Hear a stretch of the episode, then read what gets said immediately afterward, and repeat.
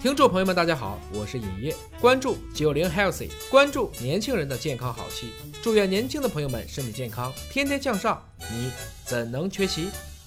健康好戏现在开演，大家好，我是大葱。本期为您请到的是燕涛老师，燕涛老师好。大葱同学好，哎，燕涛老师啊，一直以来呢，我们身边这个学习最好的、成绩最好的人，往往就喜欢报生命科学呀、医学院呐、进行一些这个人类的未知的奥秘的探索，或者对是对于人类相关疾病诊疗的这个方法的研究。其实医生呢，他也是一个普通人、平凡人，他也会有自己的这个知识盲区。对同时呢，在咱们中国的这个目前的现状下，咱们基层医生很多人的这个生存情况其实也是不是那么乐观的。由于他们日接待的这个患者量又猛增，所以其实现在对于这个患者和医生之间的这个关系，是不是其实还是比较拧巴、比较拮抗的一个问题？对，这个我给大家讲讲吧。首先呢，我也是希望我们的青年医生们能有成长的机会，我特别希望跟大家去交流这个问题。然后我也希望用户或者是患者来说，本身也能在医生那里获得自己想要的，同时在医生去诊断和治疗患者的过程中，医生也能在这里面获取相应的经验，对，然后并且能成长，双方都有获益嘛。教对学相长，对，教学相长。但是这个问题就在于现在啊，你会发现一个医生如果接诊量非常高的时候，他基本上啊看了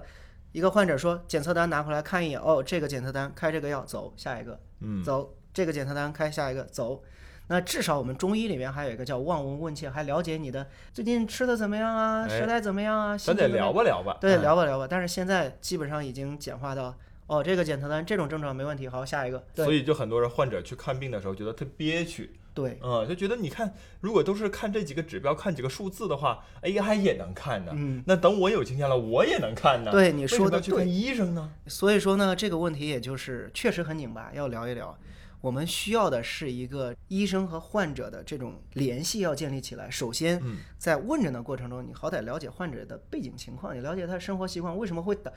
病因要探索一下，对吧？对不要只说这个指标和症状。开了药之后，有没有机会去跟患者去跟踪随访呢？嗯比如说我给你开了这个药，三个月之后，或者我要不要看看你的到底进展怎么样？对，有没有哦好？好的过程中怎么样？那这样才对我的医术可能会有长进。对的，对，要不然我只是单纯的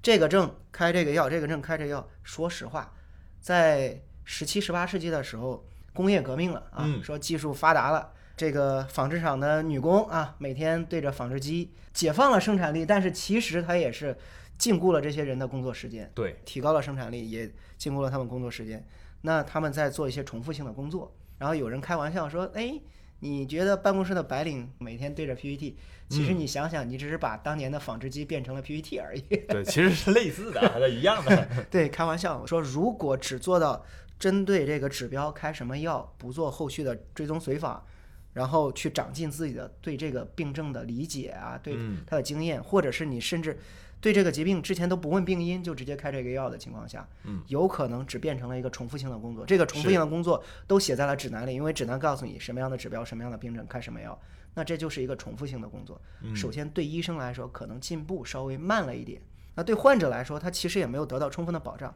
你又没跟进我，你开了这个药，我回去吃好没好，你也不知道。万一我吃了一半，我觉得没用不好，然后我也不吃了，这也是个问题。但是医生的精力又不可能同时兼顾到这么多个病人的同时的这个病程的进展，得有人给他们整理整理，是吧？对要有人给他们梳理梳理，才好去追踪随访。对，所以说呢，这也是我最近在面临一个问题，HPV 又回到上一期节目，我说我主要是最近在钻研这个 HPV 阳性的用户，其实他们也会有各种各样的诊断，嗯，他们定期会诊断一下 HPV 是否转阴啊，会做一些细胞学检测，结果有没有这个形态学的改变，有的人每半年到一年还要做一些阴道镜，看看有没有病变，嗯，然后这些病例都会诊断出来，但是这期间也会有一些生活方式，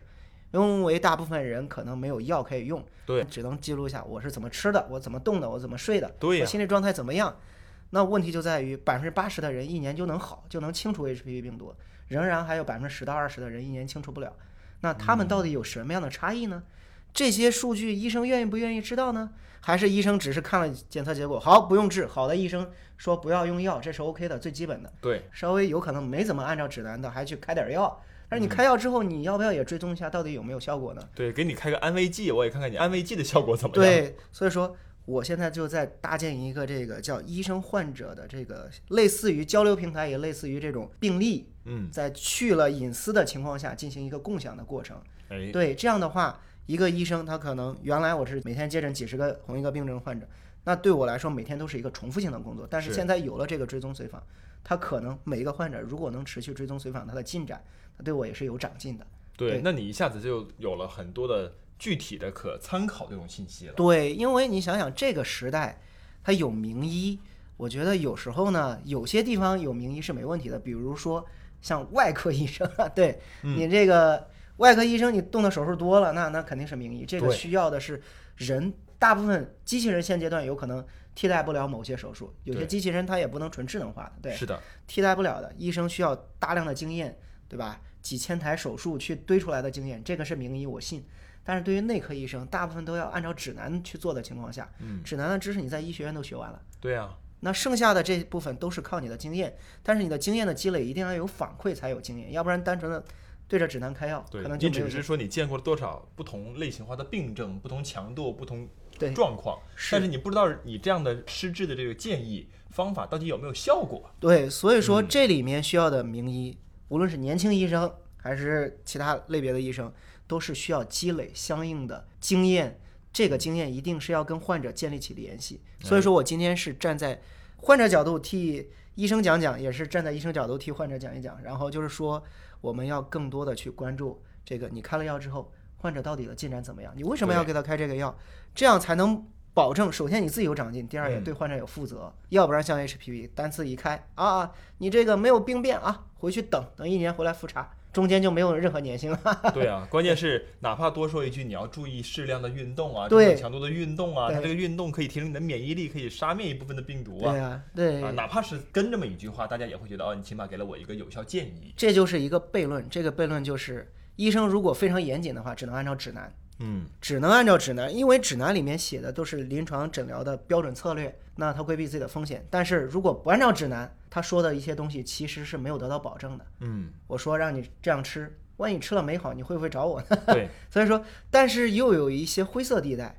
我就给你讲一个很简单的，我一直觉得 HPV 检测它是一个红海，大家年轻人啊都知道红海、蓝海，HPV 检测肯定是红海，几十家公司都在做，对这个市场份额抢的也非常狠。但是我说 HPV 阳性这一块儿，它有可能是个蓝海，针对阳性没有大家不知道该怎么办呢。因为指南没写，啊我认为它是蓝海。但是有一天我跟一个妇科主任在聊的时候，他笑嘻嘻的来了一句：“你怎么知道 HPV 阳性是个蓝海呢那这个意味深长 啊。那在这个医生的群体里面，他们可能对这个早早的就有认知，或者是有介入了。？”对，我说指南没写，空白领域怎么能是红海呢？ 呵呵，人家就不多说了。那我跟你说，极有可能它是一个非常庞大的市场份额。嗯，不一定是一个蓝海，因为什么呢？比如说我刚才说的什么什么栓剂、什么凝胶、什么什么干扰素，嗯，呃，什么清洗液、什么敷料这些东西多了去了，但是没有一个指南里写